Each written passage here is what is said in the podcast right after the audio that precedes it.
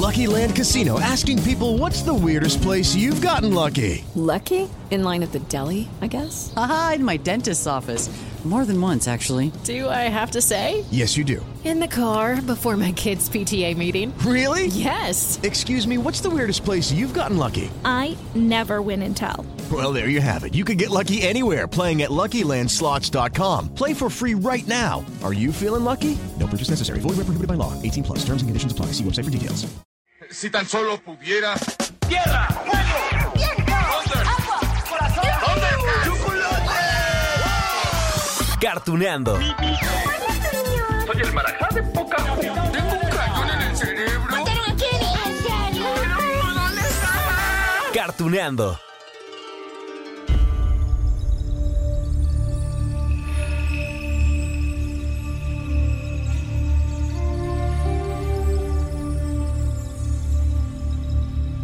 Hola, hola amigos de Cartuneando. Ay, el capítulo de hoy será ah, todo un éxito. Lo garantizo porque miren, el anime del que hablaremos hoy, además de la película que llegó hace poquito a la cartelera de cine, han sido uh, todo un éxito, no solo en taquilla, sino también en las críticas del público. Amigos, hoy toca hablar de Demon Slayer. Su nombre en japonés es Kimetsu no Yaiba. Ah, ¿qué tal, eh? Y se trata de un anime bastante nuevo, pero eso sí, muy exitoso. Bueno, con decirles que el manga en el que está basado tuvo su primera publicación, ¿saben cuándo? El 15 de febrero del 2016, hace cinco añitos apenas. Eso mientras que el anime tuvo su estreno el 29 de marzo del 2019, hace, ¿qué? ¿Dos años? Sí, sí, sí, yo sé que en Cartuneando pues hemos hablado de las series animadas, caricaturas, de las películas de antaño, pero claro que también le damos paso a los animes, a, esas caricaturas que son nuevas y que resultan tan exitosas que... ah, Sería un error hacerlas a un lado en este podcast. No lo vamos a hacer. Así que bueno, ya les dije el nombre del anime, ¿no? Demon Slayer, Kimetsu no Yaiba. Ya les dije que es una producción muy, muy nueva. Y ahora les voy a resumir de qué trata. No lo puedo creer. ¿Cómo pudo pasar algo tan terrible? Nezuko, resiste. Tú puedes. Prometo que yo te voy a salvar. Estarás bien. Verán amigos, nos tenemos que remontar a la era Taisho en Japón. Una era donde hay demonios que cazan y se alimentan de humanos. Ah, bueno, pero también hay cazadores de demonios, ¿eh? Dotados no solo con sus habilidades en el combate, sino también con una katana, una espada para decapitar a esos demonios. Es más, dejaré que el personaje llamado Señor Urokadaki nos cuente más al respecto. Los demonios se alimentan de humanos, los cazan y los devoran. Su carne se regenera por completo y llegan incluso a desarrollar nuevos miembros. Algunos cambian de forma. Solo pueden ser destruidos por la luz solar o al ser decapitados por una espada especial. Bien, nuestro protagonista se llama Tanjiro Kamado, un joven que, que se gana la vida vendiendo carbón. Ah, hasta que descubre un día que su familia fue asesinada por un demonio. Fue una escena sangrienta y él tiene un olfato increíble. Bueno, iba caminando y olía sangre, ¿sí? Cuando iba regresando a su casa, lo que vio era perturbador. ¿Saben qué fue lo peor? Que su hermana menor, Nezuko, fue la única sobreviviente de aquella masacre, solo que, que sufrió una transformación en demonio. De hecho, al principio Tanjiro se tuvo que enfrentar a su hermana demonio porque lo atacó, destrozado por esos acontecimientos. Bueno, imagínense, Tanjiro decide convertirse en un cazador de demonios para poder devolver a su hermana la normalidad y matar al demonio que masacró a su familia. ¿Nezuko es un demonio que come carne? Imposible. Nezuko es humana. La conozco desde que nació. Aunque ella ya no tiene el olor de Nezuko. Pero no pudo ser quien los mató a todos. Estaba sobre Rokuta como protegiéndolo. No había sangre en su boca o sus manos. Por supuesto que en el camino, pues tan difícil que, que era eso de convertirse en un cazador de demonios e intentar salvar a Nezuko, Tanjiro se encontrará no solamente con demonios, sino también con aliados. Con maestros que le enseñan a utilizar su katana y todo tipo de, de seres misteriosos. Si sigues actuando de esa forma, solo lograrás que te maten. Lo único que consigues es verte muy vulnerable. Y si eso sirviera de algo, tu familia entera estaría con vida ahora. ¿Cómo podría alguien tan débil como tú ir a buscar la forma de rescatar a su hermana y menos cazar a un demonio? ¡No seas ridículo! Ah, sí, sí. La historia atrapa desde el primer capítulo del anime, créanmelo.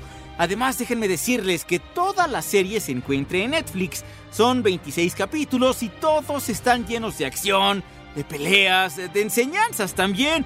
Mucho drama, eso sí, porque Tanjiro, claro, se preocupa por la vida de su hermana menor. Eso además del nivel de animación, que ah, está increíble. Desde los primeros dos minutos los atrapa, ¿eh? Todo es un conjunto que, ha tenido un resultado exitoso. E inclusive, bueno, hay un montón de productos que se venden sobre esta serie. Que si las figuras de acción, ya saben, ¿no? Para coleccionar. Que si las réplicas de las espadas, bueno, de las katanas, vaya, hasta las capas, la vestimenta de los personajes principales, yo quiero una. El uniforme de cazador de demonios que estás usando está hecho de un tipo de fibra especial. La tela es ligera, transpirable, resistente al agua y no inflamable. Las garras y los colmillos de un demonio de bajo nivel son incapaces de penetrar la tela. ¿Es tan fuerte? Impresionante, ¿no? Ahora, también les tengo que contar que hasta febrero del 2021 el manga ya, ya contaba con 23 volúmenes publicados y, escuchen bien, 150 millones de copias en circulación, incluidas copias digitales, convirtiéndolo, claro, en una de las series de mangas más vendidas en toda la historia. En cuanto al anime, que, les dije hace ratito, ¿no? Que se estrenó en marzo del 2019, fíjense que transmitió su último capítulo en Japón en octubre del mismo año, hace que como año y medio, ¿no? Pero bueno, la continuación de la historia fue adaptada en formato de película y se llamó Kimetsu no Yaiba Mugen Rashagen. Ah, ¿qué tal? se estrenó el 16 de octubre en 2020 apenas en Japón convirtiéndose en la película más taquillera en la historia de ese país. O sea, ¿cómo? Imagínense, vendió más de 28 millones de boletos de cine en plena época de pandemia. Claro, en Asia van un pasito adelante, ¿no? Pero de todas maneras, acá en México apenas llegó a las salas en, en abril con el nombre Demon Slayer, el tren infinito. ¡Despierta! ¡Está siendo atacado! ¡Cuánto desastre! Respiración de la llama. Primera postura. Perdón, perdón. Mantengan vista al frente. Nezuko, yo voy a protegerte. Es que ya, ya con el hecho de traer a México una película de animación japonesa y proyectarla en cines, bueno, ya es un éxito, un triunfo. Y allí trabajó una empresa llamada Konichiwa. ¿Y saben qué? Que el éxito de las primeras semanas en taquilla, que únicamente, déjenme decirlos, llegó únicamente a Cinépolis en aquel entonces, sea esto de más que cine, bueno, llevó a que el doblaje se realizara, bueno, rápidamente. Y allí les tengo una sorpresa. Uh, sí, amigos de Cartuneando, porque tenemos una entrevista por partida triple para celebrar el triunfo y me llena de mucha emoción. Miren, vamos a platicar con Iván Bastidas. Él da voz a Tanjiro. Con Annie Rojas, ya es amiga de Cartuneando ella, ella interpreta a Nezuko y Mark Winslow. Él, miren, además de dar voz a Giyu, es el director del doblaje y es súper joven, tiene creo que 24 años, entonces bueno, más que talentosos. ¡Libera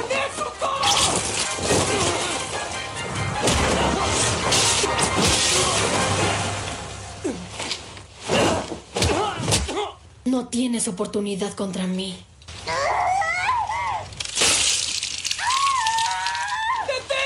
Ok, ok, antes de ir a la plática con estos tres jóvenes talentos, les tengo que platicar un poquito de la película, que es la continuación del anime. Sí, de esos 26 episodios que les comenté. Y su trama dice, de la película, ¿eh? Tanjiro Kamado y sus amigos del Demon Slayer Corps acompañan a Flame Hashira para investigar una misteriosa serie de desapariciones que ocurren dentro de un tren aparentemente infinito, muy largo. Pocos saben que Enmu la última de las lunas inferiores de las 12 Kizuki también está a bordo y les ha preparado una trampa. ¡Ah! ¿Qué tal amigos de Cartoneando? De verdad que les recomiendo la serie, también la película, ya está en 4DX, en bueno, en un montón de formatos. Y para emocionarlos más, sí, vamos con la entrevista.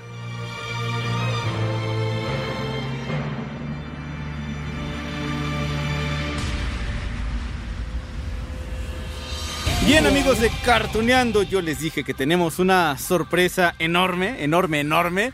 Tanto que es por partida triple, ¿cómo no? Entonces, miren, de verdad que yo estoy muy gustoso de, de, poder saludar a tres jóvenes y grandes talentos. Son de verdad personas muy jóvenes, muy peinados y muy bellos y bellas. Y así es como les vamos a dar la bienvenida. Miren, vamos a empezar con las mujeres. Annie Rojas, ella interpreta a Nezuko. Iván Bastidas, que ya saben le da voz a Tanjiro, y también tenemos con nosotros a Mark Winslow, que él, pues, eh, aparte de ser el director de doblaje, pues también interpreta a Guillo. Entonces, de verdad que yo estoy encantado con su trabajo, eh, la serie me encanta, la película me fascinó, y saber de ustedes que son jóvenes y talentosos, bueno, ¿qué les digo? ¿Cómo están? Bien. Aquí va a empezar la pelea por ver quién habla primero. Sí, exacto. Ani, Ani habla siempre primero. Adelante. Ay, pues yo estoy muy feliz, muy emocionada, muy contenta porque, bueno, Lalo, sabes que te quiero con toda el alma. Ah, te Ani, yo también. muchísimo. Y pues estoy feliz porque estoy con Mark y con Iván, que además de que son talentosos, también son muy amigos y compañeros queridos. Y pues nada, es todo un honor, un placer y estoy muy emocionada de, de estar aquí. Bien, yo, yo repito, estoy de verdad eh, encantado con, con sus edades, porque pues por supuesto que me fui a, a echar un clavado ¿no? en, en, su biografía y es como, pero ¿cómo? Ustedes podrían ser prácticamente las personas que piden en las empresas de veintitantos años de edad con 20 de carrera o con 10 de carrera o una cosa así. Sí, hombre, sí, pues sí. Pues ellos, ellos sí, yo no. ¿Cómo, no, hombre? Pero tienen, eso sí, tienen un, un camino ya recorrido. Eh, a ver, les voy, les voy, a ir preguntando poco a poco. Algunas preguntas seguramente serán para, para ustedes en particular y las otras habrá unos que me quieran contestar primero, si quieren aportar algo, ustedes siéntanse en la libertad de hacerlo. Pero quiero empezar justamente con, con Mark, porque tú eres el director de, de, del doblaje, ¿verdad, Mark? Sí. Oye, y bueno, para ser director se tiene que ser uno, pues, fanático de, estas series, entenderle muy bien. ¿Qué tienes que hacer para, eh, con tu juventud y con todo el, el talento que tienes, poder dirigir una serie así, tan exitosa? Ah, pues no creo que deba ser fan, más bien tienes que pues, hacer tu trabajo como director, que pues es justo ver la serie y no sé, este, investigar, involucrarte lo más posible en tu proyecto, cual sea, ¿no? No necesariamente, no sé, tiene que ser anime o este o cualquier cosa. Digo, si además de todo eso eres fan, pues creo que es un plus, ¿no? Porque justo pues te sabes la historia. Este, yo realmente no era fan, o sea, yo me tuve que, o sea, eso ya es como, como esa parte que te digo, la tuve que estudiar y tanto la estudié que pues me volví fan. Entonces llegó primero como investigarla, luego volverme fan y ya después pues empezar a hacerla. Este... Aparte, bien lo comentabas, no solamente haces animación, haces de todo tipo de, pues has hecho a, patoaventuras, has trabajado, bueno, en diferentes producciones, eh, inclusive también un poco quizá de corte más infantil, Steve Griffin también. Eh, tu trayectoria es amplia, bueno, ocho años de trayectoria, tu cortísima edad, pero por supuesto. ¿Qué es lo que más te gustó de Demon Slayer y qué fue lo que eh, dijiste, claro, quiero, quiero hacer este, este proyecto o cuando te lo propusieron, pues dijiste sí, ¿qué te gustó?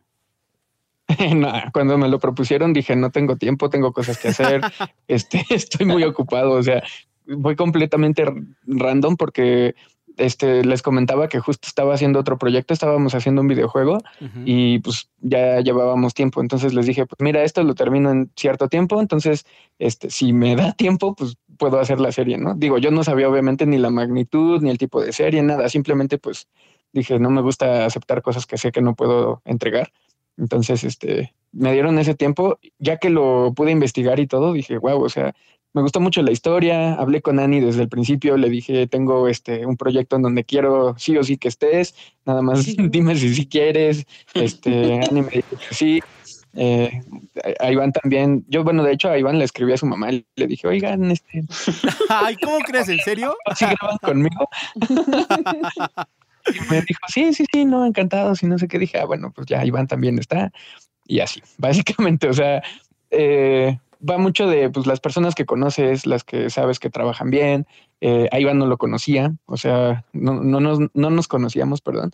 Más bien como que a partir de ese proyecto ya comenzamos a trabajar. Y pues a Ani la conozco ya desde hace mucho tiempo, entonces no se tocó. Años, años. Bueno, es que en cuanto a en cuanto a Iván, ahorita que comentabas que, que, le hablaste a su mamá, pues que déjenme decirles que Iván Bastidas tiene 20 años, pero eso sí, 11 años trabajando. Entonces, eh, la verdad es que, que les digo, la, las edades, eh, la historia, todo, todo, es fascinante. Contigo, Iván, eh, pues tú interpretas al, al protagonista, Tanjiro Kamado. Eh, y hay muchísimos fanáticos. Mira, nada más ahorita porque no hay tantas convenciones de cómics que esperemos, de verdad, cruzamos los, los dedos que próximamente haya todo este tipo de convenciones de fantasía, manga, anime, cómics y lo que sea. Pero estoy seguro que te van a buscar un montón, porque esta serie ha explotado prácticamente en dos años. ¿Qué, qué opinas tú de tu personaje? Ay, no, pues a Tanjiro yo eh, le agarré un cariño inmenso desde que lo empezamos a trabajar eh, me logré identificar mucho con él y, la verdad es que se me hace cargar con una gran responsabilidad eh, por, porque sé que eh, los fanáticos a veces son como muy como muy heavy en ese asunto, ¿no? Así que, que se escuche lo más parecido al japonés o que tenga eh, ciertas este, similitudes. Entonces, siempre lo tratamos de cuidar mucho, mucho, mucho.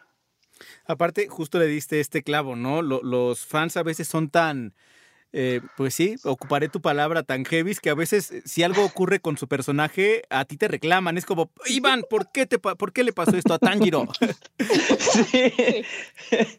o, o, ¿por qué no hiciste sí, tal sí, cosa, justo. no? En, en, la película, qué sé yo. ¿Te ha llegado a, a este tipo de situaciones? Eh, pues al principio que eh, empecé a ver como, porque yo igual dije, ay, pues a ver qué, qué opinan, ¿no? Los fans. Eh, me metí a YouTube y vi videos y decían, no, pues es que la, la, voz de Tanjiro suena un poco más grande, pero, o sea, eso era como lo único malo que decían, ¿no? Pero de interpretación y así, pues decían que, pues era muy parecido, le daba, este, me decían que, que grito muy bonito, que eso está bien chistoso, nunca me lo habían dicho. ¿En serio? Pero eso es lo único, te digo, malo que, que según, bueno, se escuchaba más grande al japonés. No, pues que, que te digan que, que, gritas muy bonito, sí, es como un elogio bastante raro. Pe, pe, pero qué bueno que exista en el mundo del doblaje. Oye, Ani, y, y, bueno, tú que te conozco ya desde hace un rato también, sí. eh, 10 años de trayectoria ya, ¿verdad, Ani? Este, ¿cuántos? ¿Diez? ¿Cuántos? ¿Qué crees? Fíjate que estuve haciendo cuentas y me metí de chismosa a mi wiki y no, según yo tenía 15 años de trayectoria, tengo 17 años de trayectoria. ¿Cómo es posible que te estén sí. robando esos 5 años? Siempre los primeros años son muy ¿qué? importantes. ¿A poco tanto tiempo? Y es que se pasa como agua, o sea, se pasa como agua. Cuando realmente amas tanto, yo amo hacer doblaje, me encanta, amo mi trabajo, pero se pasa como agua, la verdad. Aparte, bueno, tú me comentabas, has hecho muchísimos personajes, ¿no? De hecho, creo cuando viniste a, a la cabina acá en 889 Noticias, eh, pues me acuerdo que estabas platicando acerca de Jazmín, ¿no? En, en Disney. Sí. Eh, entonces, sí, creo que apenas iba a salir la película. No me acuerdo si apenas iba a salir o, o tenía poquito que había salido. Y, y, entonces, bueno, tú has interpretado personajes sí de fantasía. Y, y me decías que quizá lo tuyo, eh, el anime, eh, no es quizá lo que más, en lo que más trabajas, pero uno se puede llegar a, pues digamos, si no enamorar, sí que te gusten tus personajes, supongo, ¿no? Claro, me pasó con Nezuko. O sea, yo son muy, muy, contados los personajes de los que realmente me enamoro. Y justo es muy curioso que hayas dicho esto porque de la última vez que nos vimos ahorita aumentaron mis personajes en cuanto a anime y estoy súper agradecida. Y este, y con Nezuko me pasó algo muy chistoso. Mark me platicó, no me puedo platicar mucho porque obviamente confidencialidad, ¿no? Uh -huh. eh, me platicó de la serie, que era una serie muy importante, que era un personaje muy querido. Hizo mucho énfasis en que a pesar de que tenía muy poquitos loops, muy poquitos diálogos, yo no me imaginaba que tan poquitos, pero es Dos. que... pero a pesar de que me dijo que a pesar de que hablaba muy poquito era un personaje que, que, querían muchísimo desde ese momento yo dije ay esto ya es mucha responsabilidad y cuando fui a grabar que me platicó la historia y vi eh, el dibujo de Nezuko y me metí en el personaje y todo eso dije ay este no es como todos los personajes de anime a, las, a, los que estoy acostumbrada, ¿no? Que pues llego, lo hago y a las dos semanas se me olvidó. Pero mi momento de enamoración hacia Nezuko fue cuando ya vi la serie terminada y la empecé a ver ya en Netflix. Qué personaje tan bonito. De verdad se convirtió en uno de mis favoritos y también de los más queridos porque es un personajazo. Aparte de que te atrapa, ¿no? Yo me acuerdo que estaba viendo la, la serie y prácticamente desde los primeros dos minutos con el nivel de animación que tiene y ya cuando va avanzando y entonces ves eh, pues esta tragedia familiar que ocurre con un demonio que, que mata pues sí. prácticamente a toda la familia de Tanjiro es como ¿qué estoy viendo Dios mío? Sí, sí, la verdad es que eh, yo lo empecé a ver por pura curiosidad. Yo no soy tan fan de, de ver los proyectos en los que estoy, pero dije, el cast es maravilloso Mark es el director, ¿cómo no lo voy a ver? Y también dije, por mucha curiosidad, porque dije, bueno, quiero saber por qué es tan maravilloso este anime uh -huh. y por qué tiene tanto éxito y por qué todo el mundo lo ama.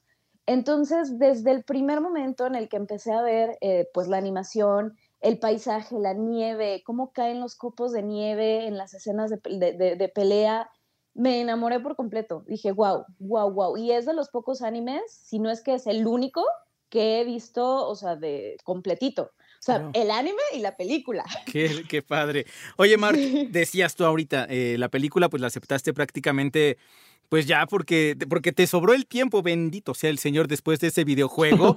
eh, pero bueno, ya que está este proyecto terminado, ya viendo todo este éxito que ha tenido, hace rato les decía que estaba revisando eh, Canacine, la Cámara Nacional de la Industria Cinematográfica, y vendió ya más de 800 mil boletos en México.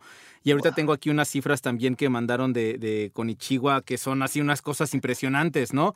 Oh, uh -huh. En México es el tercer mejor debut en cines 2020-2021. Eh, solo detrás de King Kong y Rug, eh, Ruega por Nosotros. Eh, es el mejor debut de cinta japonesa, solo detrás de la popular franquicia de Dragon Ball. Mm, ¿Qué más tenemos wow, por acá? Wow. O sea, un montón de, de, datos que uno dice, ¿cómo? O sea, este Demon sí. Slayer, ¿no? Se perfila para convertirse en la cinta más taquillera a nivel mundial del 2020, porque hay que hacer todavía cuentas. En Estados Unidos uh -huh. debutó con 21 millones de dólares, convirtiéndose en el filme de extranjero uh. con mejor estreno. Es decir, ¿de, ¿de, dónde ya que conoces a la perfección este anime y esta película, crees que, que, que fue tan exitoso? Pues desde el primer episodio, como dice Annie, te atrapa. O sea, el hecho de que sucedan tantas cosas en ese primer episodio hace que tú quieras ver más, no sé, o sea, cuando yo lo estaba viendo, digo, bueno, hay tal vez muchos animes sobre demonios, este, pues sobre muchas cosas muy raras de pronto, este, pero ¿qué es lo que hace este? Pues que, no sé, como lo dijiste tú, la animación, personalmente la música me gustó mucho, es una compositora que se llama Yuki Kajiura o Kajiura, no sé cómo se pronuncia, este, que ha trabajado en otros proyectos también y que pues es, es, música muy épica, ¿no? Este, eso hablando de la serie y la película, pues yo creo que todavía más, o sea, mucha gente, yo la fui a ver un par de veces este, y vi cómo, cómo lloraban y cómo se reían y cómo aplaudían, entonces, pues esa sensación, la verdad es que desde nunca pensé que podría poder tenerla, ¿no? O sea, en un proyecto que pues hubiéramos hecho entre todos, este, y pues ya disfrutarlo en la pantalla grande. Oye, y el doblaje al español de la película se hizo en, en tiempo récord, una cosa así, porque fíjate, me acuerdo cuando llegó la película a, a cartelera mexicana, eh, lo mandó el, el, el, boletín Cinépolis, ¿no? Y diciendo que bueno, que ya llegó con, con Ichigua también. Y eh, recuerdo que después fue así de, y ahora se va a estrenar doblada al español en salas 4DX y tal. Eh, pero entonces eso quiere decir que debido al éxito en taquilla, ¿se trabajó rápido o, o cómo fue esto? Pues de entrada eh, hicimos la serie, digamos, no sabía yo si íbamos a hacer la película y también les dije, ¿no? Como no tengo idea, porque de pronto en doblaje, pues eh, a veces se toman decisiones como que, no sé, la película se haga en otro lado o que este, pues, se cambie el estudio por alguna razón, no sé, siempre, siempre estamos como expensas de... Entonces, eh, yo me enteré que llegó la película a otro lado, o sea, ni siquiera se hizo en el mismo estudio, y eh, por ello es que pues como que comenzamos ya también a hablar entre nosotros y a decir como, oye, pues aquí está todo el cast, ¿no? Entonces, si les funciona, hagámosla. Y como dices, yo también creo que fue pues por el éxito que tuvo en japonés, porque vendió muchísimo al principio. Este, no fue obviamente cuando ya estaba uh, en cines, eh, al menos en México. Uh -huh. La hicimos un poquito antes, pero sí fue súper rápido. O sea, nos tardamos como, bueno, me, sí, como dos días más o menos Guau, en hacer toda la película. Es que eso es magia. Y aparte, bueno, eh, Iván, eh, fíjate que he platicado con, con colegas suyos eh, y algunos coinciden en que sí existe esto de la psicología del personaje y otros me dicen, estás loco, Lalo, eso no existe. Eh, ¿tú, ¿Tú qué opinas? O sea, se- ¿cómo te tienes que meter a un personaje que ha sufrido tanto? Porque inclusive me acuerdo en el primer capítulo del, del anime, le dicen a, a Tanjiro, ¿no? A ver, tú estás descontrolado por tus emociones, eh, yo sé que mataron a toda tu familia, que tu hermana se convirtió en demonio tal, pero ocurre esto de meterse en, en la piel del personaje, en la personalidad, como sea, como para poder interpretarlo. Sí, sí, claro, sí. Yo, eh, como actor, yo digo que es esencial claramente que te puedas meter en el personaje, porque si no, hay veces donde llega a sonar falso, ¿no? Lo que, lo que llegamos a interpretar. Entonces, yo, por ejemplo, en, esas situaciones, pues, eh, aunque suene feo, me imaginaba algo que le pasara a mi familia o a un ser muy querido y ya lograba entender eh, a Tanjiro, ¿no? Decía como, bueno, ok, si yo me encontrara en esta situación, eh, pues claramente este, comprendería lo que siente Tanjiro. Y yo siento que eh, esa es la mejor forma, ¿no? De, de, de que un actor pueda llegar a darle en el clavo a la intención que se quiere llegar. Mí lo que me impresiona eh, de todo este éxito, eh, les decía, llegó la película en japonés, después llegó en español, eh, y hubo quien se lo aventó dos, tres veces. Tuve la oportunidad de hacer una dinámica allí en, en redes sociales, eh, regalando figuras justo de, de Demon Slayer. Y entonces decía, bueno, va a ser para los muy fanáticos y los primeros que me manden una, una captura de pantalla de su boleto eh, de que fueron a verlo en, en- en japonés y que ahora la van a ver en español, se ganan los, los muñecos, ¿no? Y fue una cantidad impresionante que dije, wow. Y la verdad es que hay muchas personas que, que- que se prendieron súper rápido este tipo de historias, que, de verdad llama la atención. eh, y platicando de otros animes, ¿no? Por ejemplo, cuando he platicado con Mario Castañeda, decía él también, yo no me imaginaba para nada que Dragon Ball pues iba a crecer tanto y ahora prácticamente pues su, su trayectoria, claro, claro que uno de los pilares fuertes es eh, Goku, ¿no? O con Patti Acevedo también de los pilares fuertes pues es Sailor Moon y yo creo que esto lo marca el tiempo, aunque el tiempo con ustedes ha sido rápido y bondadoso en este sentido de que ha habido millones, yo creo, me atrevería a decir millones de fanáticos de, de, de esta, de este anime. ¿Qué opinan? Basani. ¿Yo? pues mira, este. Ay, ¿tú me repites la pregunta, por favor? Porque les, Sí, claro. este, empecé a escuchar un poquito más. La pregunta de los 64 millones es, no, que, que el, el tiempo seguramente eh, va a dictar el éxito de muchas producciones, eh, como ocurrió con Dragon Ball, como ocurrió con Sailor Moon, que, bueno, de. Sailor Moon apenas esta semana se va a estrenar una película 25 años después de su estreno en México, ¿no? Casi 30 de su estreno en, en Japón.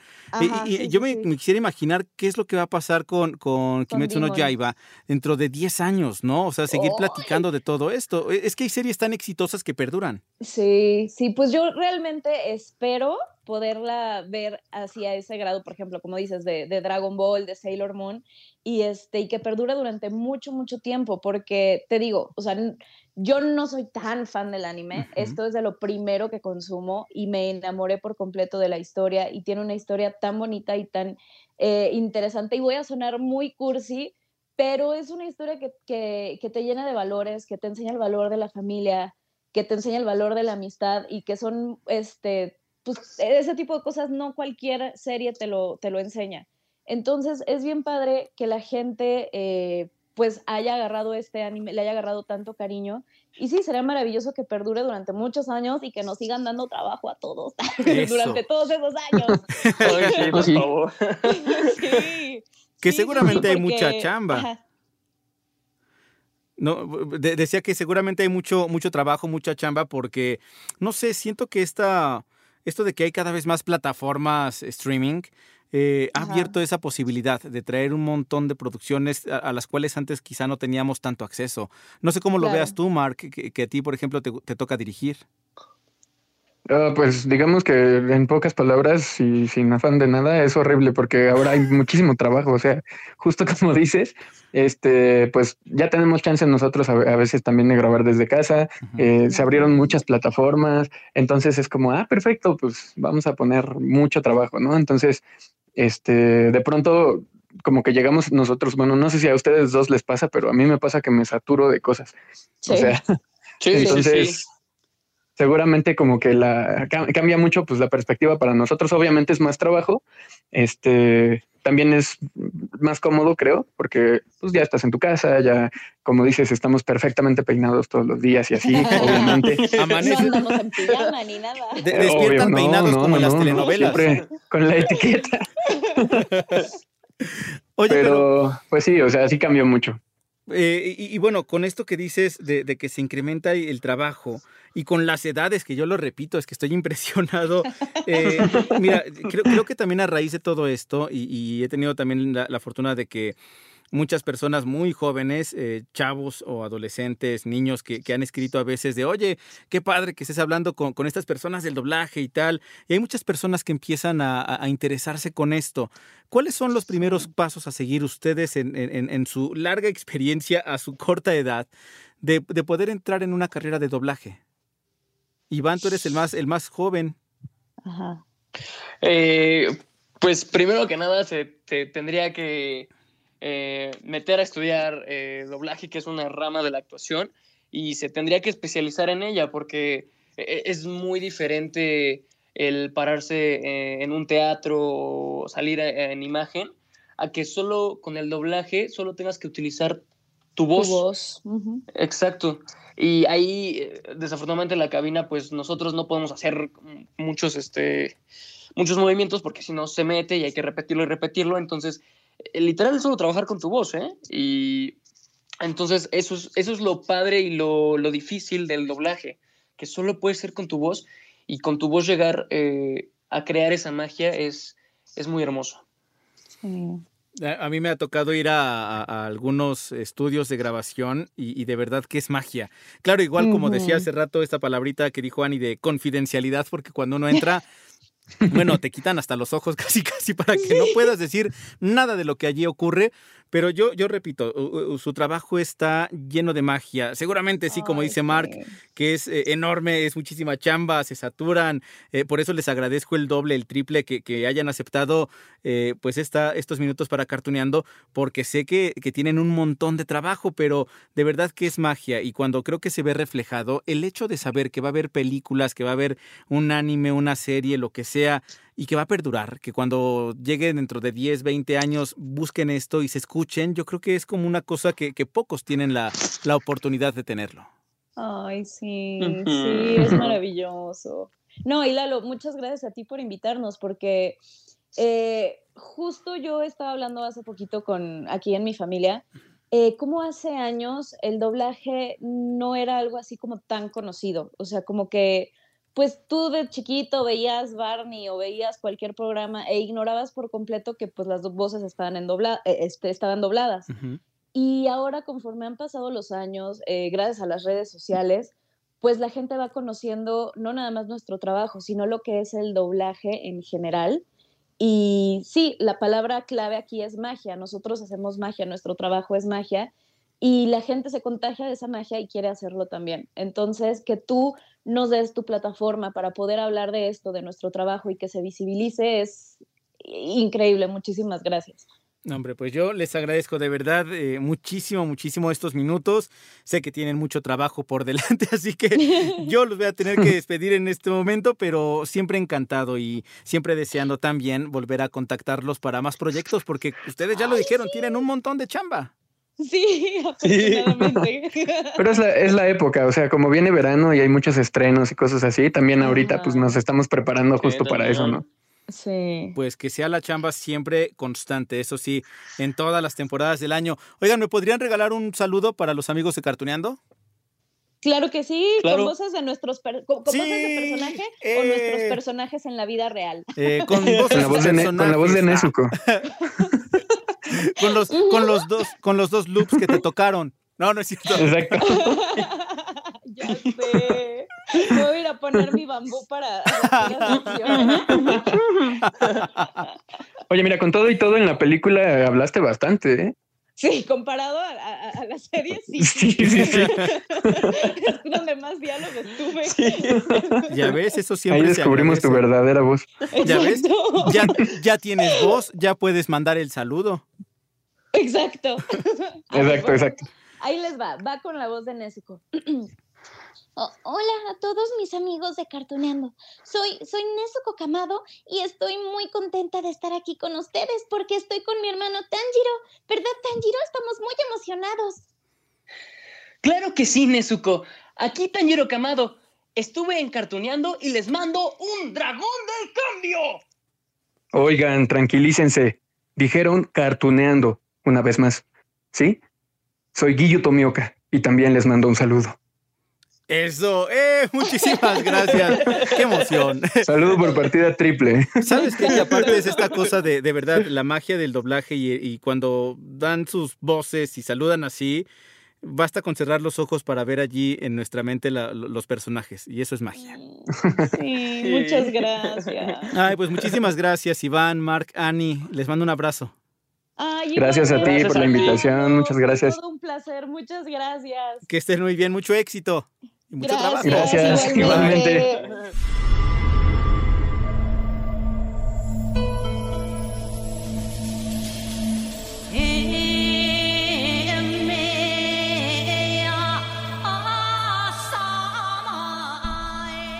Amigos de Cartuneando, les digo que, que Slayer es todo, todo un acontecimiento, ¿eh? Del anime japonés, de las películas en México, pues ha vendido ya cerca de 800 mil boletos. Bueno, para hacer una película de animación japonesa es enorme. Y también, como les decía hace rato, para vender esa cantidad de boletos en temporada COVID, pues mucho más, mucho más que sabe ese triunfo.